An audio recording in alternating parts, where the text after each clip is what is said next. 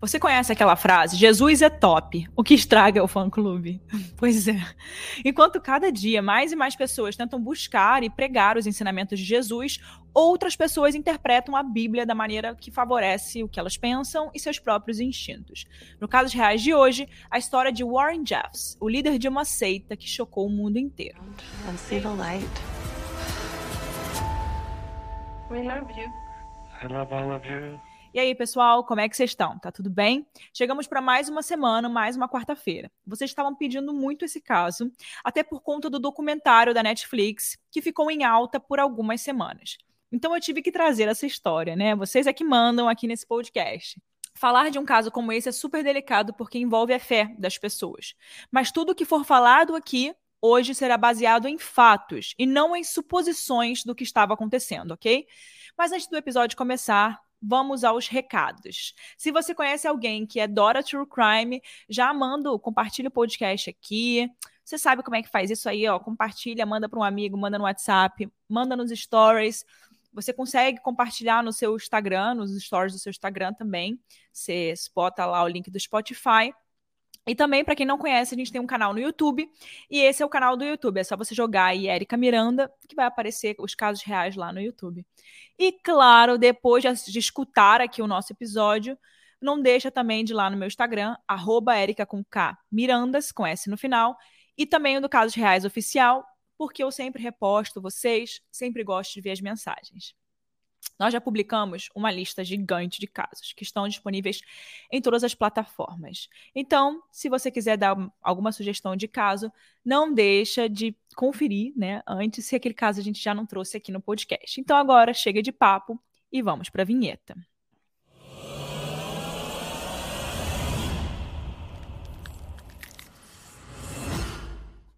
Esse episódio vai falar de um assunto muito delicado e por conta disso de antemão, eu já quero esclarecer algumas coisas aqui para a gente começar. Não somos contra nenhum tipo de religião, tá, gente? E a gente respeita a fé de cada um, tá bom? Cada um tem a sua fé. Então, o episódio de hoje vai tratar de um lado extremo, onde um criminoso usou a religião para benefício próprio, para enganar pessoas, manipular fiéis e cometer crimes. E é sobre isso que está a nossa crítica aqui do podcast. Então, são esse caso extremo, tá bom? A gente sabe que a religião possui um papel fundamental na nossa sociedade, porque ela insere né, a gente na coletividade e muitas vezes é através da religião que as pessoas conseguem superar as maiores dificuldades da vida.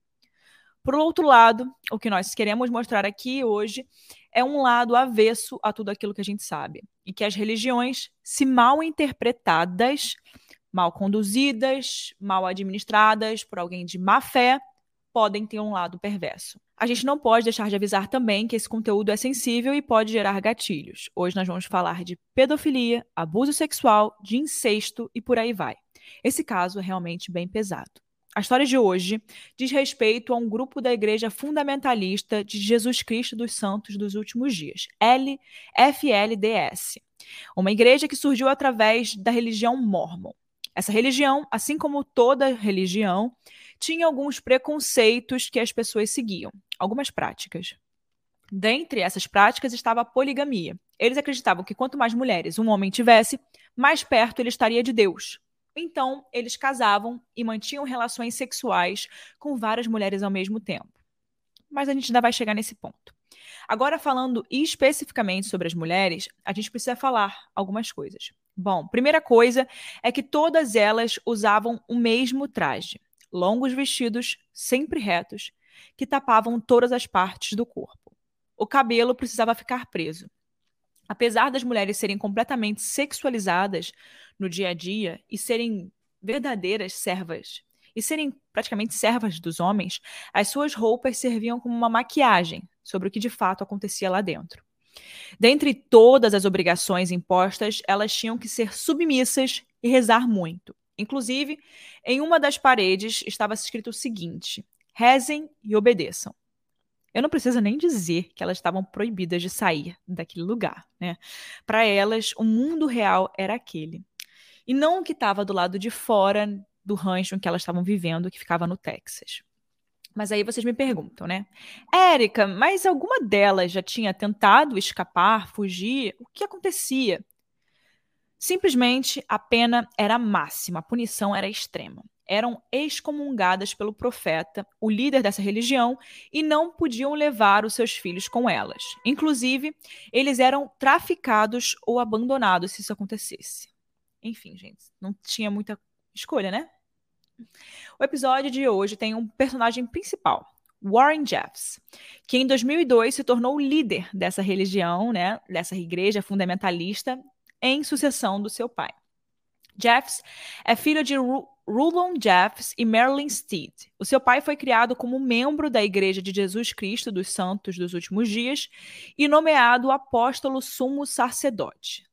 Rulon morreu aos 92 anos, com aproximadamente 73 esposas e 65 filhos. De acordo com alguns estudiosos que se debruçaram né, sobre esse caso, é possível que a maioria das esposas de Rulon eram menores de idade. Jeffs assumiu a liderança desse grupo em 1986. Depois de praticamente uma semana da morte de seu pai, ele já tinha se casado com quase todas as mulheres viúvas. Uma delas, Rebecca Wall, se negou a casar com Jeffs e fugiu do complexo, para mais tarde se casar com o sobrinho dele. Naomi Jessop foi uma das primeiras esposas de Rulon a se casar com Warren e acabou virando a sua esposa favorita e confidente. O Jeffs especificamente ensinou que um membro devoto da igreja deve ter pelo menos três esposas para poder entrar no céu. E quanto mais mulheres um homem tiver, mais perto estará da glória. Digamos que ele levou isso um pouco a sério demais, né? Na verdade, a gente escolheu contar a história do Jeff a partir de uma perspectiva super interessante. Da perspectiva da filha dele, né? Uma das filhas que ele tinha, né? Que tinha muita filha. Que era Rachel, a Rachel Warren. A Rachel tinha apenas oito anos quando ela começou a ser vítima de abuso pelo pai. Quando ela se deu conta de que aquilo que estava acontecendo era de fato um crime, ela abandonou a igreja em 2014 e decidiu contar tudo o que ela viveu sob o comando do Jeffs, escrevendo um livro chamado Filha do Profeta. Numa das entrevistas que ela deu, de divulgação do livro e, consequentemente, da sua história, ela disse o seguinte: aspas. Depois de eu ter saído, muitas pessoas que também tinham saído da igreja tentaram me contactar e queriam ouvir a minha história. Eu achei que todas aquelas pessoas tinham o direito de saber como era realmente a pessoa que eles acreditavam que era um bom homem. E foi por isso que eu decidi escrever a minha história para todas as pessoas que estão na igreja e que saíram.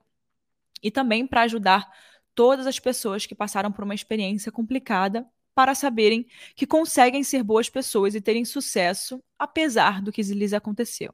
Fecha aspas. Nossa, bem forte isso que ela disse, né? Mas eu também acredito muito, principalmente nessa última passagem, né?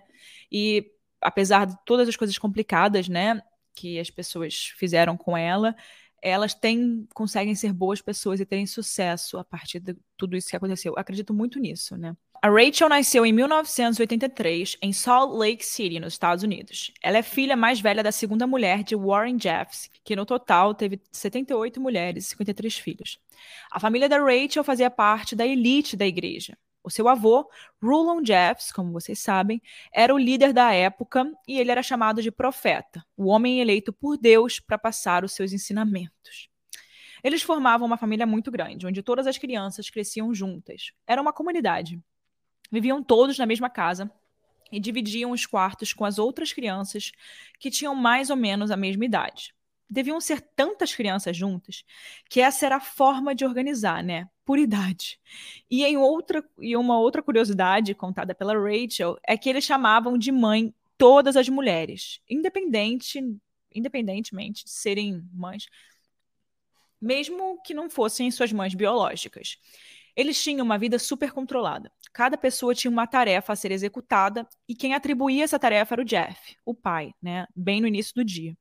As mães e crianças eram divididas em grupos, enquanto uns ficavam encarregados da limpeza, do preparo das refeições e outras tarefas domésticas, outros passavam o dia lavando e passando roupas. Tudo é claro, né? Ninguém questionava o pai. As crianças também estudavam em uma escola privada que era mantida pela igreja dirigida pelo Warren Jeffs. Lá eles tinham aulas de matemática, história, ciências, literatura e inglês. E também aprendiam sobre a Igreja Mormon. Era muito importante que, desde cedo, aquelas crianças aprendessem a cobrir o corpo. As meninas então usavam vestidos que pareciam túnicas e eram obrigadas a fazer tranças no cabelo. Cada formato de rosto tinha uma trança mais apropriada. O contato com o mundo exterior era uma outra coisa muito perturbadora. Na verdade, era inexistente. Eles viviam o mundo deles e eles eram convencidos que a vida fora daquela realidade era perversa. Eles eram os escolhidos de Deus e deviam ser agradecidos por não fazer parte do outro resto, né, do mundo. A Rachel dizia que aquilo era passado para eles como se fosse normal, como se fosse a verdade e que eles deveriam de fato se sentir privilegiados por terem uma criação como aquela e uma grande família né, que vivia em comunidade. As coisas começaram a mudar quando ela tinha oito anos de idade e o seu pai começou a abusar dela. O Jeffs, inclusive, levava Rachel às livrarias para mostrar pornografia para ela. Ele a deixava na sessão infantil, ia até a área permitida que era apenas para adultos, né? Escolhia o livro que queria e trazia de volta. Ele mostrava aquelas páginas cheias de conteúdo mais 18, né, para a filha, mesmo que ela não quisesse olhar. Ele segurava a sua cabeça na direção das fotos e obrigava que ela visse. Rachel dizia que se sentia super envergonhada e com medo de que outras pessoas da loja vissem que ela não queria olhar para alguma coisa, porque saberiam que aquilo era estranho, né? No mínimo. Por isso ela sempre obedecia, para evitar problemas. Às vezes, ele a levava de volta para casa, tirava a roupa e fazia ela imitar as posições das fotos. Rachel morria de medo, mas mesmo assim tomou coragem e contou para a mãe tudo o que estava acontecendo. Mas não adiantou muita coisa. Ela até o enfrentou, mas depois nunca mais disse nada. Provavelmente a mãe também era ameaçada por ele, né? Anos depois, ela descobriu que, a, que ela não era a única filha que também era vítima de abuso. De acordo com como tinha tantas filhas, né? Provavelmente não era a única mesmo. Com 16 anos, ela escreveu uma carta para Jeffs, dizendo que ela não gostava daquilo e que ela se sentia muito mal e odiava passar por aquilo. Ele pediu o seu perdão e não voltou a abusar dela. Mas ela já tinha 16 anos.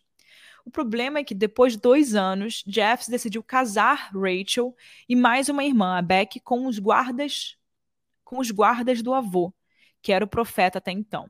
A cerimônia das meninas foi realizada pelo próprio pai. Elas não conheciam os maridos, só de vista.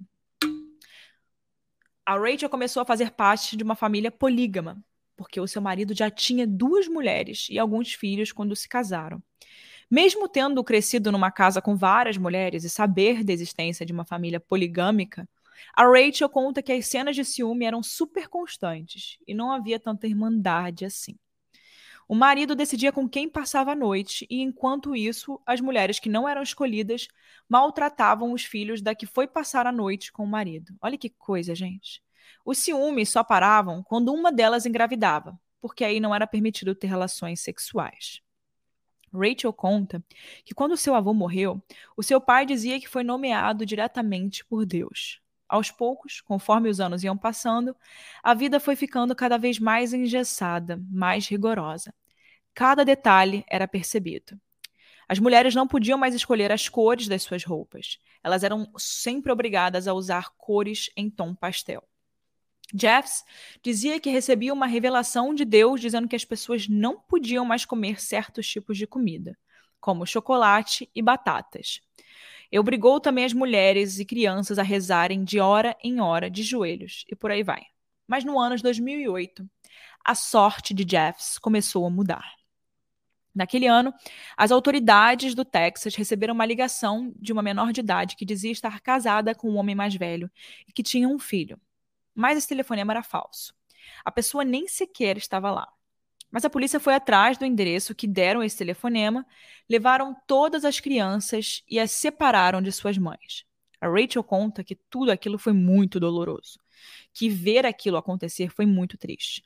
Mas algumas das crianças que estavam sob custódia do Estado conseguiam, vez em quando, ligar para lá em segredo. Então, eles acabavam tendo notícias. E por causa disso, os casamentos com menores de idade acabaram. Graças a esse dia, a polícia conseguiu recolher algumas provas e acusaram Warren Jeffs de abuso sexual de menores. Na verdade, não foi nada difícil. O Jeffs mantinha registros de como era a sua vida, seja através de vídeos, cadernos e várias outras formas. Então, os investigadores levaram tudo o que ele tinha escrito, incluindo descrição dos abusos, dos abusos sexuais. Era curioso que durante esses abusos, o Jeff invocava a Deus então foi fácil provar todos os crimes. O Estado descobriu detalhes sobre, sobre as 78 esposas de Jeff, inclusive que muitas delas tinham sido esposas de Rulon, o pai de Jeff, antes dele falecer, né? Então eles também eles também apresentaram provas de todos os casamentos polígamos que ele tinha celebrado, das famílias que tinha desfeito, dos homens que mandou embora e abusos sexuais cometidos contra as crianças, incluindo as suas próprias esposas menores de idade. Então, no dia 9 de agosto de 2011, o júri levou menos de uma hora para decidir a sentença: prisão perpétua. E se você pensou que a condenação né, de prisão perpétua iria parar o Warren, você estava enganado, bem enganado. Ele continuou a enviar mensagens para os membros da comunidade com as revelações de Deus que ele recebia diretamente da prisão. E segundo ele, Deus exigia cada vez mais coisas. As pessoas só podiam começar a vestir pelo lado direito. Era proibido sorrir, porque o riso passou a ser considerado pecado. Não podiam mais ingerir alimentos com leite, cebolas e alho. E tinham de beber um copo de água a cada meia hora. Bom, copo de água aí é, é seguro, né? É, todo mundo tem que fazer mesmo. Enfim, ele não parou por aí e acabou separando várias crianças dos seus pais, que foram acusadas de crimes que não cometeram. Rachel foi uma dessas pessoas. Jeffs acusou Rachel de ter tido relações sexuais com seu marido enquanto estava grávida, e os filhos foram afastados deles. Rachel, até então, tinha suportado tudo, menos ficar sem os seus filhos. Então ela decidiu abandonar a igreja. Na verdade, ela já queria ter feito isso antes, mas não tomou essa decisão porque ia perder o amor da sua família. Ela pediu ajuda para duas de suas irmãs que não moravam mais lá, ou seja, que já tinham abandonado a igreja, e conseguiu resgatar os seus filhos e se salvar daquele pesadelo. Então, no dia 31 de dezembro de 2014, foi a data da sua fuga. 31 anos depois, ela finalmente estava livre. Mas nem por isso o pai a deixou em paz. Volta e meia, seus tios tentaram entregar mensagem de Jeffs, mas ela não queria mais saber, ó, claro, não tem nenhuma notícia sobre ele. E isso só parou mesmo quando ela falou para o FBI dessas tentativas. A Rachel começou sua vida do zero junto com seus cinco filhos. Ela começou a dar aulas de violino para se sustentar para se sustentar e está casada com Brandon, que é um ex-membro da igreja. Ela nunca mais frequentou nenhuma igreja, mas continua tendo fé, acredita em Jesus e lê a Bíblia. Mas nada além disso. Warren Jeffs continua cumprindo a sua sentença de prisão perpétua na unidade Louis Seal College, que é uma prisão localizada no Texas. Tudo indica que ele ainda dirige a organização, né, a igreja, né, FLDS, e continua exercendo influência sobre seus membros, diretamente da prisão. Enquanto algumas das esposas permanecem firmes na igreja depois da prisão do Jeffs, outras acabaram se voltando contra ele e contra tudo. Em agosto de 2021, a CNN noticiou que a Igreja Fundamentalista de Jesus Cristo dos Santos dos Últimos Dias ainda possuía uma irmandade de 10 mil membros que residem em Utah, Colômbia Britânica e vários outros estados do sudoeste americano. Meu Deus! 10 mil membros. Uma observação importante: nesse episódio, nós não estamos criticando as formas de relacionamentos não, não monogâmicos. Nós estamos apenas criticando o incesto, a pedofilia, o abuso sexual e manipulação com fins religiosos, tá bom? Enfim, no final de todo episódio eu trago a minha opinião, né? A minha opinião nessa, nesse episódio aqui, inclusive eu nem quero muito entrar em opinião, porque eu acho que muitas pessoas podem ver de um jeito negativo, é, porque tudo que envolve religião com opinião não é muito legal, né? Enfim, tudo que envolve religião, cada um tem a sua, porém isso claramente não é uma religião, isso é uma seita, né? Ao meu ver, isso é uma seita, clara, claramente. E afetou, imagina a quantidade de pessoas que não foram afetadas mentalmente por causa dessa religião e de famílias que não foram né, dilaceradas É, imagina quantas pessoas com problemas mentais podem ter é, vindo por causa desse jeito que eles cresceram, né? Se a gente vê todas as histórias de serial killers, de pessoas que cometeram assassinatos, todas elas tiveram uma infância difícil, com abusos psicológicos, abusos sexuais. E você simplesmente cria uma seita onde tudo isso acontece, né? De forma sempre colocando a mulher como pior, né? Pior nível. A mulher tá sempre lá embaixo, sempre no pior nível da escadinha tá lá a mulher, coitada. É, algumas coisas dessa seita, eu não vou falar especificamente qual é a religião, mas me lembra muito uma religião, né? Que, enfim, é, a gente não tem que julgar a religião de ninguém, mas que as mulheres também não estão em um lugar bom nessa religião, tem que usar, tem que cobrir todo o corpo, é, tem que rezar mais de uma vez por dia, enfim, não podem comer diversas coisas. Isso são coisas específicas de muitas religiões, né? Não só de, de uma. Porém, quando coloca a mulher numa situação em que ela não tem escolha, não tem liberdade, tira a liberdade dela, tira tudo que ela acredita, né? Como se ela fosse simplesmente um objeto, né? Naquele, naquela escada familiar.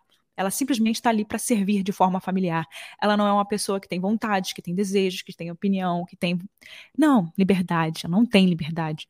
Então, naquele contexto ali, era claramente um contexto que beneficiava somente os homens. Os homens tinham a quantidade de mulheres que eles queriam ter, é, tudo acontecia de forma muito boa para eles. Então, isso claramente não aceita, né? Essa é a minha opinião. Eu gosto desses casos que eu acho bem curiosos, como várias pessoas acabam entrando nesse, nesse estágio em que acham que isso pode ser uma coisa normal, né? Isso é muito louco que dentro de um contexto, quando você está inserido com várias outras pessoas que fazem o mesmo, aquilo vira normal. Isso é muito doido de pensar, né? Enfim, quero saber a sua opinião. Deixa aqui embaixo no final do episódio. E até o próximo episódio do Casos Reais. A gente se vê na próxima quarta-feira. Não esquece que agora a gente está botando episódio a mais aí na sexta-feira sobre alguma conversa de algum assunto da semana. Beijo, até o próximo episódio.